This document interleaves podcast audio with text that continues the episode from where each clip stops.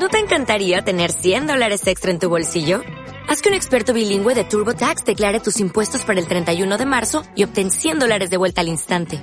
Porque no importa cuáles hayan sido tus logros del año pasado, TurboTax hace que cuenten.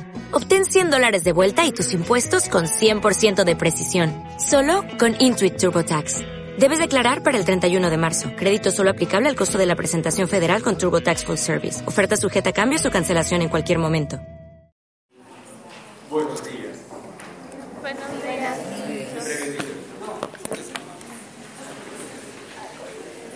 Bueno, el tema que me ha tocado es eh, la ética bioética aplicada a la investigación científica.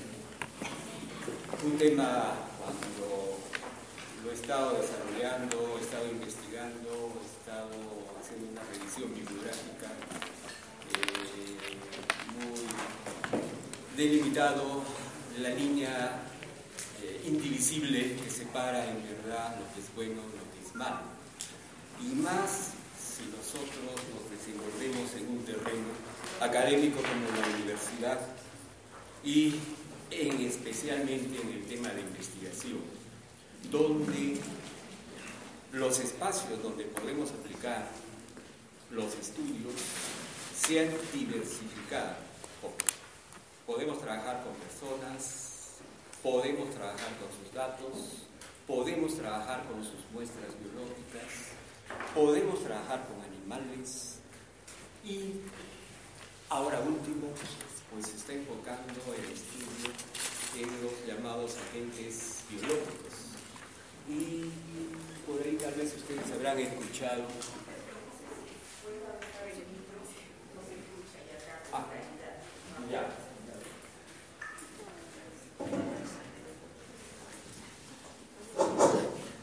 Bien, ahora sí. Y últimamente eh, se está enfocando el, estudio en los agentes biológicos, como les decía, y los organismos genéticamente modificados. Ustedes habrán escuchado sobre los llamados alimentos transgénicos, que últimamente también ha estado en discusión en nuestra política uh, nacional. Es más, se, está, se ha promulgado una ley, me parece que por 5 o por 10 años, donde se va a volver a evaluar si se permite o no el, el pasaje, la comercialización o eh, en todo caso la, eh, el cultivo de los llamados alimentos transgénicos. Es por eso que estamos viendo en los supermercados los, eh, la otra contraparte que ha sobresalido los alimentos orgánicos. Si uno estudia un poquito los, transgénicos, bueno, aparentemente son, son fortalecidos, eh, son las enfermedades no los atacan tan, no son tan susceptibles como los alimentos orgánicos. Pero se mueven economías que nosotros a veces no, no conocemos. Bien, vamos. ok, entonces este tema de ética y la ética aplicada a las ciencias de la salud, que es la bioética, es un tema muy apasionante, ¿verdad? Un poco que, he podido en los días que he estado preparando el tema, veo que tiene muchas aristas, porque en verdad nuestro fondo es humano, humano, y como humanos tenemos fallas, tenemos tendencias, tenemos debilidades, ¿no? Bueno, veamos qué se puede hacer para fortalecer esas debilidades y evitar que esas tendencias humanas ensucien nuestros estudios de investigación, es, especialmente los que tienen un corte a nivel de ensayo clínico, los experimentales. Vamos avanzando. Bueno, nada, nada, dibujito. Y veamos, miren, la ética biótica desde que se está gestando, desde la concepción, ya podemos tomar, hay temas que, que tienen, que abarcan este, este rubro, desde el comienzo de la vida, concepción, y abarca hasta nuestro final de la vida. En todas esas etapas, pues manejamos lo que es el bien y el mal, la ética bioética. últimamente, eh, Seguro Social especialmente, con los llamados trasplantes de órganos, que se está gestando mucho, por ejemplo, los trasplantes renales, que hay una larga lista de personas que por la diabetes y que por no hacer ejercicio y que por no aplicar buenos estilos de vida, que es función de nuestro curso Salud Pública, pues están en lista de espera para un trasplante de riñón, con todo lo, que implica socialmente para su familia. Naturalmente estamos ya en el tiempo del genoma, el ADN, eh, es más, hay bibliotecas genómicas, hay en otros países la cirugía de ese nivel, ¿cierto? Entonces ya se está trabajando a nivel de los nucleópticos, los ácidos nucleicos, para adelantarse a las posibles enfermedades que nos pueden atacar. Los testamentos, lo que uno adelantándose a que ya pues veo el fin de mi vida, eh, con el uso de mis facultades, puedo dejar escrito la forma eh, que voy a dejar todos mis bienes. Es más, a veces uno puede mencionar, pues, quiero una sepultura bajo tierra, quiero que me incineren, por lo menos particularmente. Yo no, no, no, no. Voy a tener que averiguar dónde me pueden incinerar, porque no, no me gusta mucho que me coman los gusanos, ¿no? Para cada uno. Esto es parte de, de cada día de nosotros. No solamente en el tema de investigación, sino en el trato cotidiano con nuestros pacientes. Hay que explicarles, hay que hacer educación de la salud. A pesar de que tenemos 10 minutos en consulta, aprovecharlo esos 10 minutos no solamente en ver la enfermedad, no una atención de boticario, ¿no? Nosotros no estamos formados como médicos, y como médicos es, es una holística, es una, un acercamiento integral a nuestro paciente. Naturalmente, esto lo estamos llevando al tema de investigación científica. Y acá también vamos a tener lo que se llama, ¿qué ustedes? ¿Qué es lo que estoy diciendo? El consentimiento informado. Consentimiento informado. Ahora,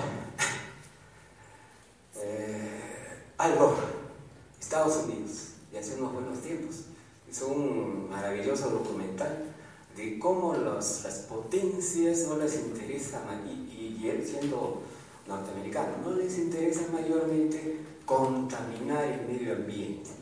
Nosotros, eh, pues, eh, tenemos un, la capa de ozono prácticamente deteriorada, nuestro nivel de cáncer de piel es el máximo, eso ya se informó en Lima. Lima recién ha tomado conciencia cuando comenzó a notar el aumento de su frecuencia de casos de cáncer en Lima. Ese es el centralismo. Pero Arequipa ya lo tiene, prevalencia de cáncer. 8% de esos cánceres, melanoma.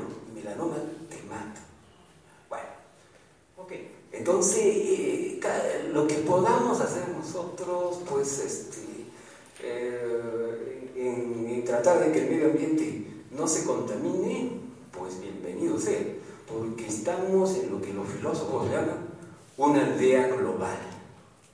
Lo que sucede en un departamento no es que le pago en un país, no, no es que no le vaya a suceder a otro país, ¿no? Una, un planeta que todos lo estamos contaminando. Naturalmente más las potencias de Estados Unidos y, y bueno, los países eh, europeos y los asiáticos, ¿no? Que están tomando conciencia. Ojalá que, que, sea un poquito más eh, intenso ese nivel de conciencia. Rápidamente, es agradable pues eh, siempre compartir con el doctor Belaquico, eh, maneja investigación cualitativa, siempre me gusta tratar de asistir, y en verdad todas las exposiciones, porque no hay día que uno no pueda aprender algo más. Nadie, nadie, nadie pues puede decir, ya completé, ¿no? Entonces siempre para mí es un, un gusto eh, asistir con ustedes y con el cuerpo docente. Bien, pero rápidamente, la evolución histórica. Estoy tomando una clasificación de Diego uh, García, donde uh, divide eh, en tres periodos. Antes del año 1900, de 1900 a 1966, y un tercer periodo a partir del año de 1966 hasta la actualidad. Ven, este, cuando hablamos de ética bioética, estamos un poquito más direccionando a los estudios de qué tipo? Experimentales, porque hay intervención, hay sujetos humanos y no tanto eh, los observacionales, ¿no? No tanto, aunque también vamos a necesitar consentimiento informal. Bien.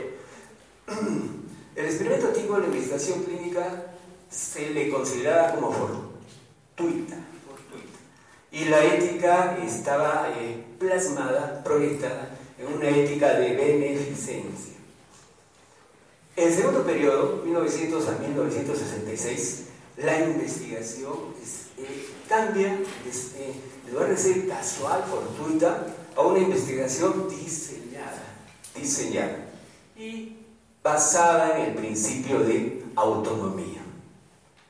Tercer periodo, el experimento considera la investigación clínica regular y la ética basada en la responsabilidad. Entonces vuelvo a poner en relevancia tres periodos antes de 1900, de 1900 a 1966 y de 1966 hasta prácticamente la actualidad.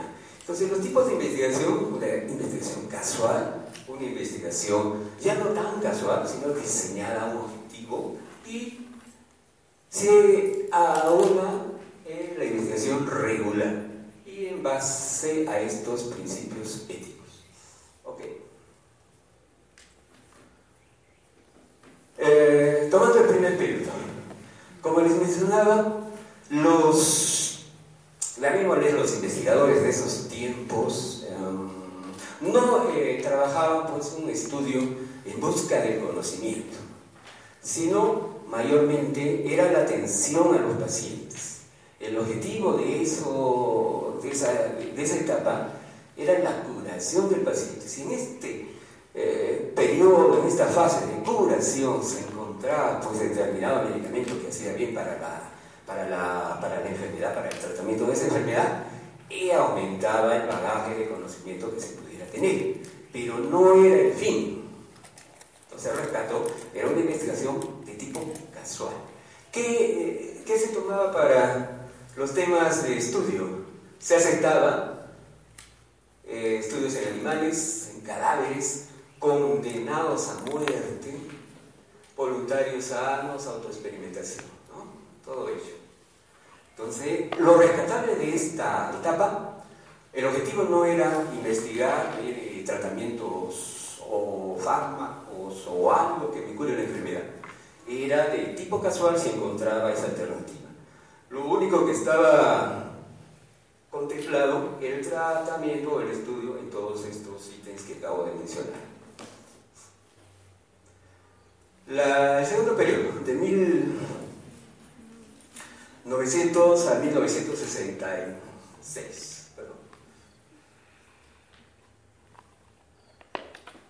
Es la investigación ya no casual, sino diseñada, diseñada. Y eh, está basada en, eh, a pesar de que acá estamos colocando en consentimiento voluntario, está basada en estudios en determinados grupos humanos, ya no solamente pues casualmente, sino pues para enfocar en determinados uh, tratamientos, determinadas alternativas hacia la curación de las enfermedades. Pero se tomaba pues como un sacrificio o, un voluntariado de poblaciones pues relativamente marginadas, pobres, huérfanos, eh, personas pues, con, alteraciones mentales, moribundos, y no era un consentimiento informado, sino mayormente voluntario hasta cierto punto. Pero ¿qué pasó?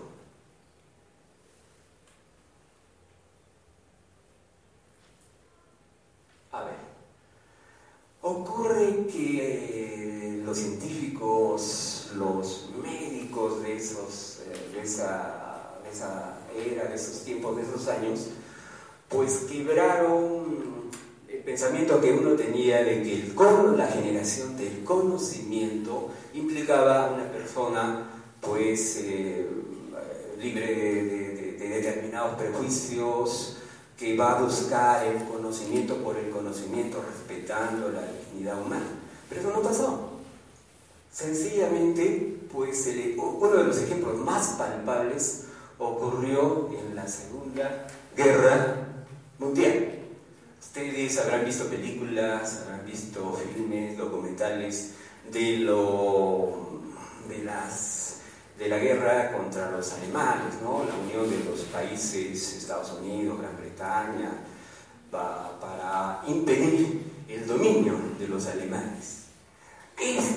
Esta generación, Ariana, si no me equivoco, pues se creía, superior, superior a todas las demás. Y por ello trataba de dominarlas. Y por ello uno de los grupos vulnerables que enfocó, aparte de los reos de, combate, fue a la población judía, ¿no? Judía, judía. Y eh, tomaron a todas estas personas para hacer pues todos los experimentos que se les ocurría en los campos de concentración.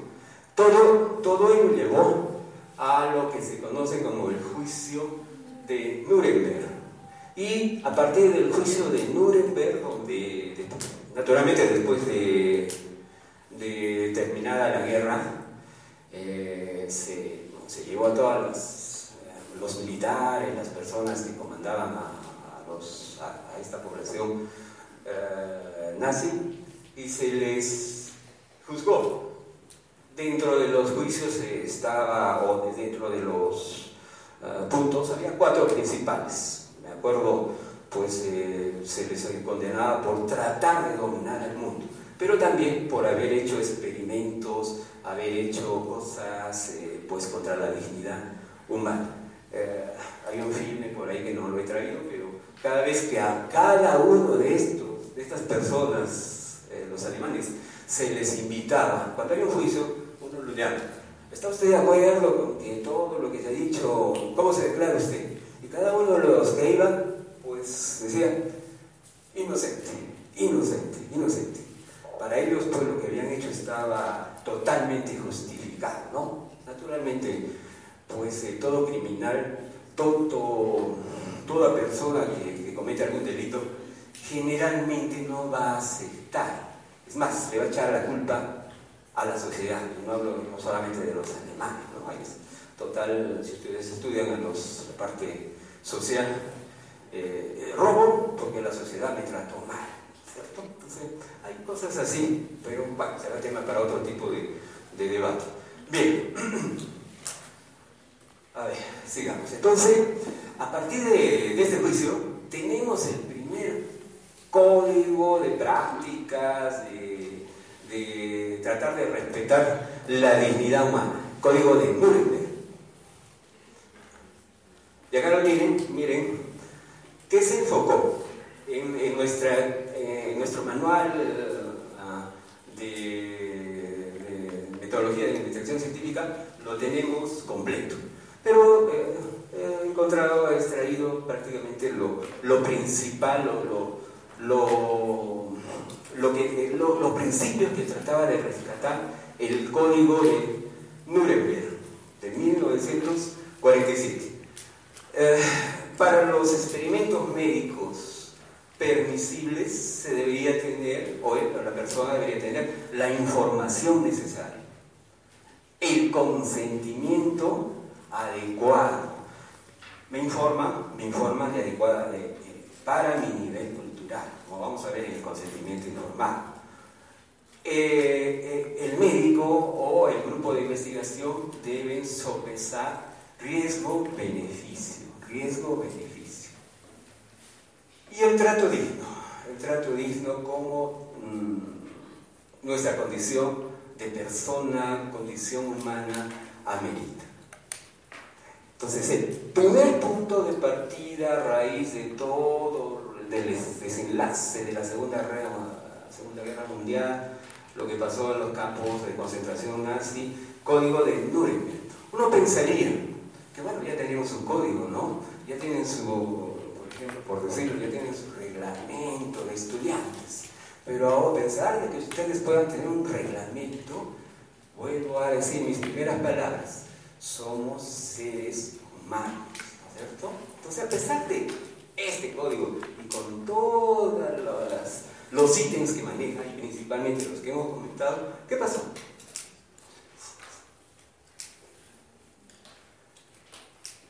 Casos muy, eh, desde el enfoque mundial, muy sobresalientes, muy espeluznantes cuando uno los, los va viendo. He tomado algunos principales. El caso Wilbrook. Por ejemplo, acá se inoculó hepatitis a niños con discapacidad intelectual. Y ya estaba el código de buenas prácticas de Nuremberg. Otro caso. Ah, se inoculó, se hizo investigaciones en adultos mayores con, para ver este, cómo se desarrolla el cáncer, células cancerosas. ¿Qué, ¿Qué pasó? Pues no se les informó porque cuando uno habla de cáncer, pues aún en la actualidad nos causa un poquito de temor, de terror. En esos tiempos todavía con mayor razón, ¿no?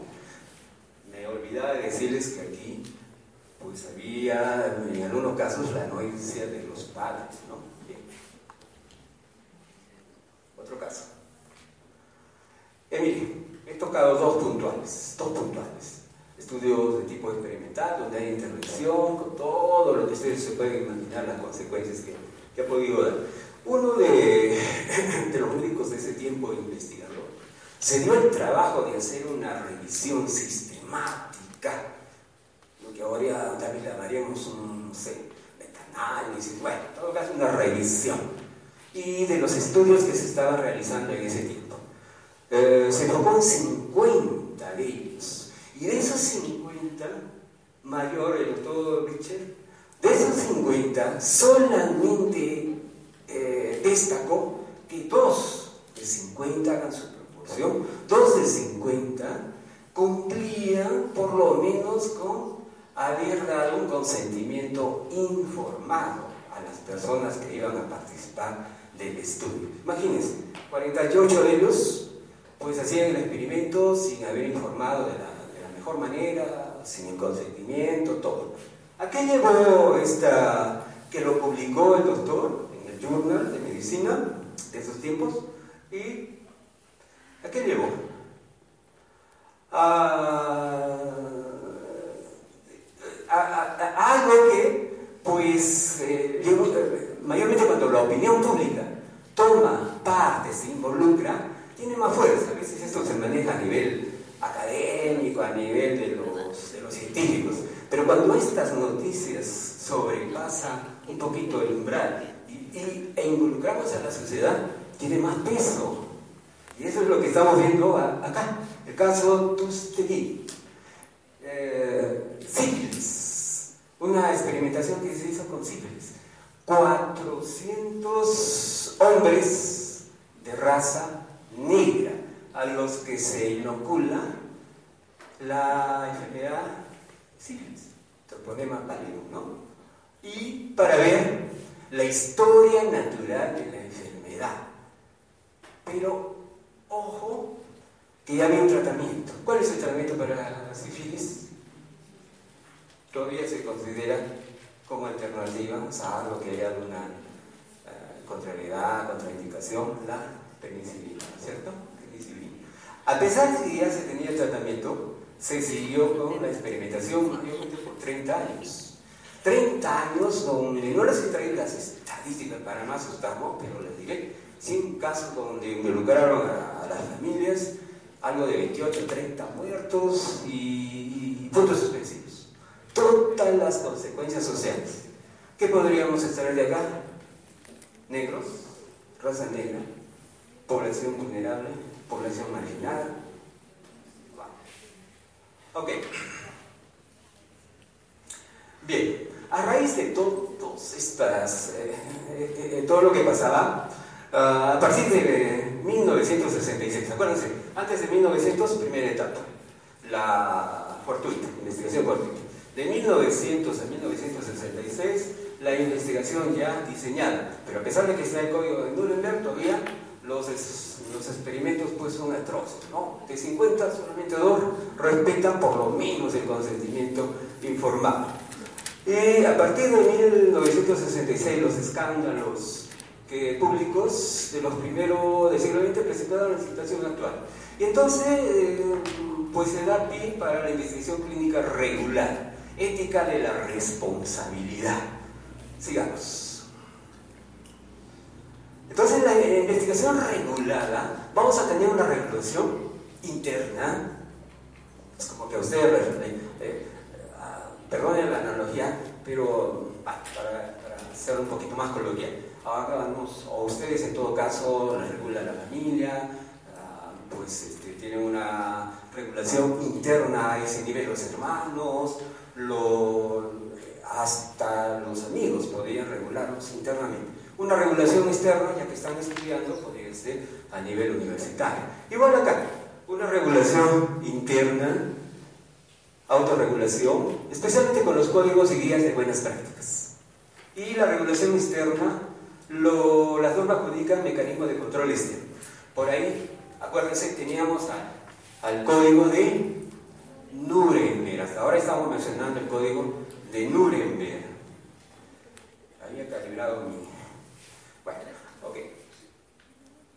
Entonces, ese tipo de regulaciones, una interna y otras externas. Código de buenas prácticas, hasta ahora el código de Nuremberg. Y acá, miren, pues un extracto, una tablita de las regulaciones externas que, que podemos, que en este momento se está eh, tomando en cuenta para los estudios, especialmente a nivel experimental. ¿Qué tenemos? El código de Nuremberg, que ya les mencioné, la declaración de Helsinki, también está en nuestro, manual, ¿no? Entonces ya la tenemos. Y esta declaración de Helsinki, como ven, tomada por la Acción Médica Mundial y eh, determinado tiempo de años se va reuniendo, reuniendo, reuniendo para revisar, actualizar la versión. La última está dada por el año 2013, reunión en Brasil. El informe Belmont. El informe Belmont tiene que ver con los cuatro principios fundamentales de la ética bioética, que los vamos a ver, vamos a tocar. Pero acuérdense, informe Verbo con los cuatro principios fundamentales de la bioética: la beneficencia, la autonomía, la magnificencia y la justicia. justicia. Y otros que tienen que ver con la Unión Europea, con la OMS, especialmente con el, eh, el código o la guía para las buenas prácticas en los estudios especialmente, como voy a repetir, experimentales.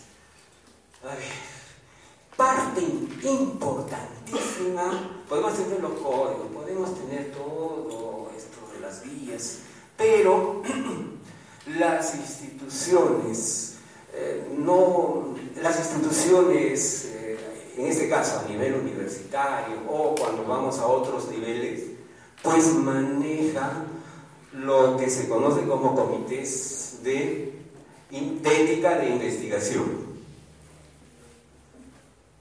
Y estos comités, su función principal es servir como un filtro, como un filtro, para aprobar el estudio, una vez aprobado, darle el seguimiento adecuado y pues ello nos sirve para el financiamiento y la publicación. Miren, cuatro funciones principales de los comités de ética.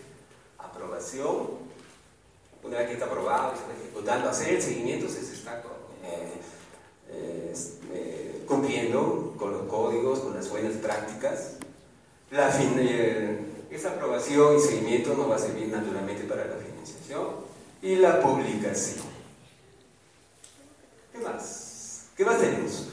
Los comités de ética, dentro de sus características, son independientes, son multidisciplinarios, son acreditados, son vinculantes. ¿Qué quiere decir eso en, términos sencillos? Que si, el comité pues, solamente está compuesto por personal médico y médica, naturalmente, pues, pues va a haber solamente una perspectiva de este punto de vista. Pero los comités deben estar compuestos por otros profesionales y no debe faltar a alguien. ¿A quién se les ocurriría? ¿Alguien? Si hablamos de normas, ¿quién? Aunque bueno, pues. Pero en todo caso, ¿quién debería estar en esos comités también? ¿Un o una abogada, ¿no? Alguien que, sepa de derecho, de derecho. Por lo menos. Para nombrar solamente dos, dos profesionales en, este, en estos comités. Naturalmente, pues son más, ¿no? Ah, acreditados, independientes, vinculantes. En derecho, hablando de derecho, cuando hay un dictamen, a eso se le llama eh, un precedente.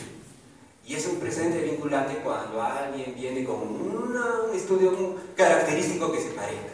Entonces ya el comité tiene un precedente y lo aplica. Precedente vinculante, tomando términos de, legislación, de derecho. ¿no? Y las personas que integran los comités no deben pues estar, este, trabajar para un laboratorio, no deben estar con ese tipo de, presiones que pueden llevar a favoritismos, ¿no? Bien, ahora, lo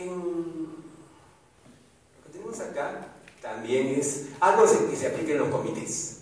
Son los pasos de un autor, Emanuel, especialmente se, aplica en la Unión Europea, y los pasos que lleva un comité. Puede haber otros, ¿no? Pero en general, eh, el proyecto que se está tomando en cuenta en el comité tiene valor social, científico, tiene validez científica, hay una selección equitativa, razón, riesgo, beneficio, se ha ponderado, evaluación independiente, consentimiento informado, miren, y respeto por los sujetos. Todo eso, pues, viene a a hacer una imagen, un parangón con los cuatro, tres y cuatro, o sea, se agregó un cuarto al informe B.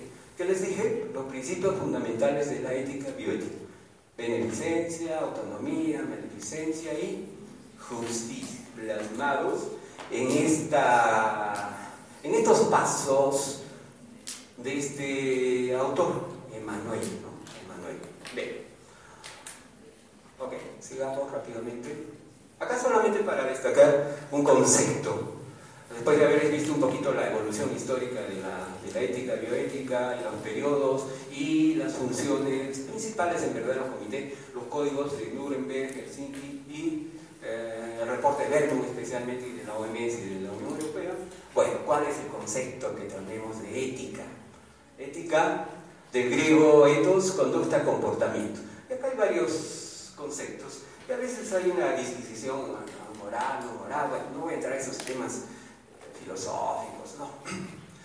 Ah, al final de cuentas, la conciencia de uno es la que va a determinar, estoy haciendo bien, estoy haciendo mal, con respecto a este código, bueno, criterio, entonces a veces se llama el criterio que uno puede aprender. Eh, dentro de lo que ven las... A veces no me gusta encajar en una ciencia, ¿no? Porque es un conjunto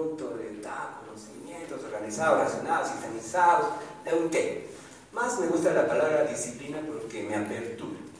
Acordémonos que nuestro conocimiento día a día se va a renovar. Pero si quiero usar la término ciencia, uh, pero como le digo, más me gusta la palabrita disciplina. Entonces una disciplina tiene que ver con la conducta y comportamiento de los seres humanos enfocados a qué? Al bien universal, al bien común, a la aldea global, según dicen los filósofos, a la aldea global. Ese debería ser la conducta ética. Va a ser el bien social, va a ser un bien común esta investigación, va a favorecer, o es por un tema de imagen personal, ¿no? Porque ahora hay muchas presiones, ¿no? De, de ese tipo. Bueno, sigamos. Entonces, la bioética en verdad eh, está palabra surge alrededor de la mitad del siglo XX. Un autor, Potter, tuvo que ver, es más, publicó un libro con ello. No, este, no el de la varita, no el de la varita mágica, ¿no? Bueno, no, no apareció por arte de magia. Bien, y eh, los principios bioéticos que estábamos conversando de, a raíz del reporte o del informe viejo, ¿no? Vuelvo a repetir. ¿Cuál es? Beneficencia, magnificencia, justicia y... ¿Cuál? Bien, ok. Eh, y acá hay una máxima verdad todo médico debe levantarse y acostarse con esta máxima médica, naturalmente, ahora que, estamos con esto de, de febrero. ¿no? Toda médica, profesional médica, profesional médico y futuro, naturalmente, debe tener esta máxima. Primero, no, no sé. ¿Qué significa? Primero, no hacer daño. ¿Quién lo 450 años antes de Cristo lo dijo quién? El papá de la medicina, Hipócrates, ¿cierto? ¿Ok? Ante todo, no hacer daño. O primero, no hacer daño. Hay que enfocar. En otras palabras, me consulta mi escritor, la Camila, paciente, pongámonos del lado del paciente, como si nosotros fuéramos pacientes. sencillamente, forma práctica. Bien. Entonces, biónica, los principios, eh, bueno, ya lo estamos repitiendo, hasta cansancio, autonomía, beneficencia, justicia, no maleficencia. ¿Qué el principio de autonomía? No al paternalismo, el paciente es el actor o actriz principal, puede tomar su decisión, puede elegir lo mejor para ella, tiene derecho a estar informado, consentimiento informado, respetar los valores religiosos, protegerlo en caso de pérdida de autonomía, no ejercer presión externa, no ejercer presión externa. Dignidad de la persona humana, si lo sintetizo, ¿cierto? Tomar eh, la opinión, ¿cierto? a veces por presión de grupo, no entres al grupo si no haces, no sé, si no fumas, si no tomas, ¿no? Y bueno, bueno, fueran hábitos pues saludables, para colmo son hábitos insalubres, ¿no? No nos ayudan en nada, pero a veces la presión de grupo obliga, quiero pertenecer al grupo tengo que hacer las plásticas, ¿cierto? Esas películas que dan la plástica, que, que ya tiene que llegar a la bulimia, la anorexia, ¿no? Para, para de esos grupos. Bueno. Entonces, principio de autonomía, la decisión, decisión informada, la decisión, el llamado libre albedrío. El principio de justicia, ¿qué tenemos acá? Afirma que todos los seres humanos tienen iguales derechos para alcanzar lo necesario para su pleno desarrollo. Este implica, implica la obligación ética de dar a cada uno lo que le responde de acuerdo a lo que esté éticamente correcto, apropiado, ¿no? Ah, eh, el equilibrio en la balanza, el equilibrio en la balanza, ¿no? Es por eso que, por ejemplo, en nuestros estudios, cuando hacemos estudios experimentales, si han estado asistiendo a las diversas ponencias, pues habrán escuchado lo del muestreo, lo de la asignación aleatoria esa es una explicación muy operativa, un término de justicia. Nadie pues es seleccionado uh, pues, eh, indistintamente. En lo posible se trata que sea probabilístico, ¿no? que cada uno tenga la misma oportunidad de pertenecer al término equitativo, justo. ¿No? En términos muy operativos, estoy reduciendo, es un reduccionismo. Principio de beneficencia. Obligación ética que tiene todo ser humano de hacer bien a los demás. Obligación ética de aumentar el máximo los beneficios, reducir al mínimo los daños. Prima fase.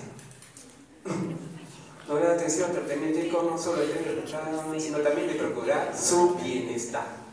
En términos sencillos, tratar de hacer el bien, sopesar el riesgo-beneficio en los estudios, especialmente cuando manejamos fármacos, cuando hacemos intervenciones.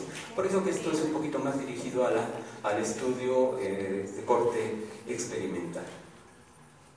Y el principio de no maleficencia. enfatiza la obligación ética de no hacer daño, omitir actos que puedan, también se hace daño por omisión. Omitir actos que puedan causar un daño, aplicación del principio de Hipócrates, que consignó como primordial. Ya lo hemos hablado, eh, ante todo no hacer daño o primero no hacer daño, ¿no? Primero no, no sé, primero no hacer daño. ¿Listo? Es prácticamente lo negativo de lo, del principio de beneficencia, ¿no?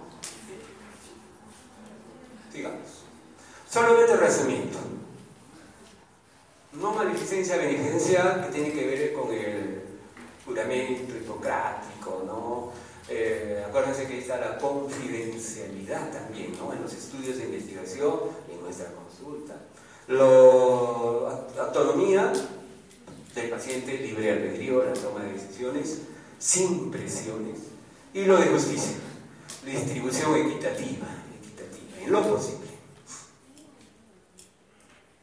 Acá, rápidamente, para solamente entrar un poco al consentimiento y, ahí terminamos también. Ah, solamente recordándoles este esquemita que ya lo han visto en otras clases. Acuérdense que nuestros estudios eh, parten de una duda, de un hecho que vemos en la realidad que nos, da curiosidad saber por qué está sucediendo ello. Y ah, pues, nos basamos en una revisión bibliográfica, planteamos alguna hipótesis, bueno, los objetivos, eh, planteamos también un diseño adecuado para ello, hacemos la el proceso de la experimentación, la recolección, los resultados, analizamos estos resultados, llegamos a conclusiones. Estas conclusiones, si yo bueno, hablando estadísticamente, tomo o llevo a pues, un sesgo estadísticamente significativo uh, o no estadísticamente significativo, bueno, puedo llevar a estas vías. A. Solamente recuerdo, nada más, nada más.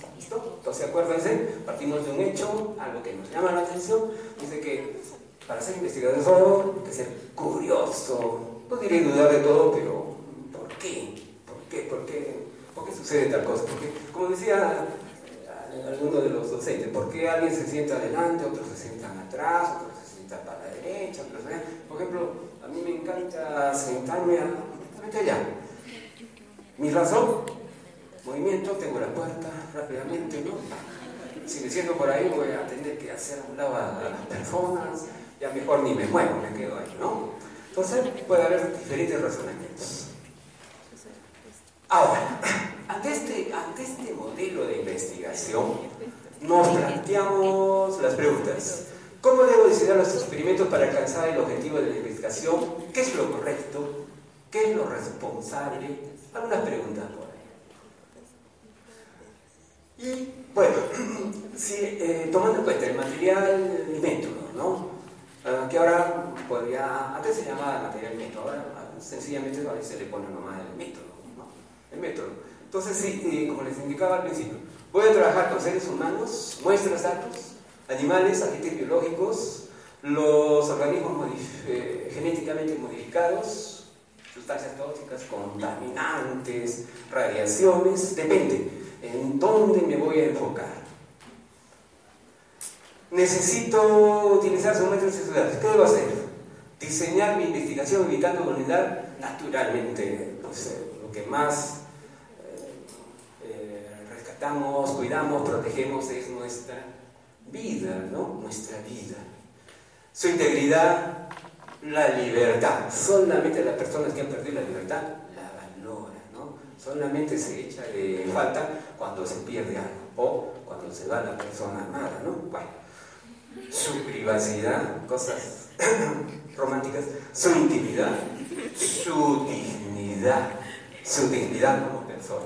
Cositas que tenemos que tener en cuenta. Vuelvo a decir, consideramos que nosotros vamos a formar parte de ese estudio. Segundo mandamiento, como a ti mismo. Bien. Necesito utilizar animales, aún ellos también. ¿Qué debo hacer? Diseñar deseo, preguntar, está. Se habla de las tres R's, R's, bueno, R's, ya. ¿Cuáles son? La, reduciendo, reemplazando, refinando. Entonces, tomar en cuenta las tres R's cuando vamos a hacer una investigación en animalitos. Para reducir pues, el riesgo a lo que lo, que vamos a tomar la, la cantidad necesaria para nuestro experimento, reemplazar, no vamos a contribuir a que esa especie se me vaya pues, desapareciendo, ¿no? hacer el reemplazo pertinente. Y refinando, si hago la revisión y veo que acá se puede mejorar, pues lo refino. Operativamente focalizo mejor mi investigación, mi acercamiento. Esto con respecto a los animalitos. Uh, agentes biológicos. ¿Qué se debe hacer? Protección de la salud de las personas, del medio ambiente. Evaluar los riesgos que pueden provocar, prevenir los daños. Solo les planteo una cosa, un interrogante. Uh, macacus, el macacus verde, mono verde, África, año 1978. 1980 se aparece la UCLA, Estados Unidos, dos pacientes, diarrea. Bueno, en ese entonces los dos eran pues muy afines a trato con, parejas del, del mismo género, sexo.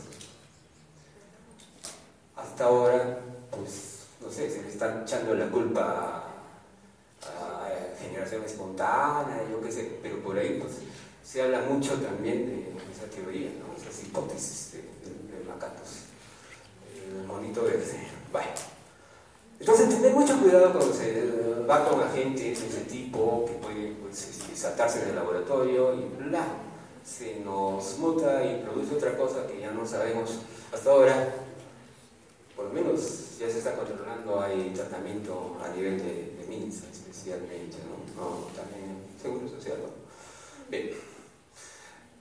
Entonces, resumiendo un poquito, ¿qué tenemos que tener? Códigos de buenas prácticas científicas, protocolos, protocolos de experimentación, modelos experimentales, capacitación de los investigadores, comités de ética. Miren, volvemos a rescatar esto, los comités de ética, que son, vuelvo a recordar la, la diapositiva, filtro, filtro, es un control que tenemos, ¿no? un control. Eh, bueno, uh, siempre mencionar estas, para los que tienen, profesan la fe, hoy día es de los estrictamente católicos, ¿no? Día 19, pero cuando uno sabe la verdad, por más que lleguen 100 mil, pues uno puede morir con su verdad. Eh, no sé este, si me alcanza el tiempo rápidamente para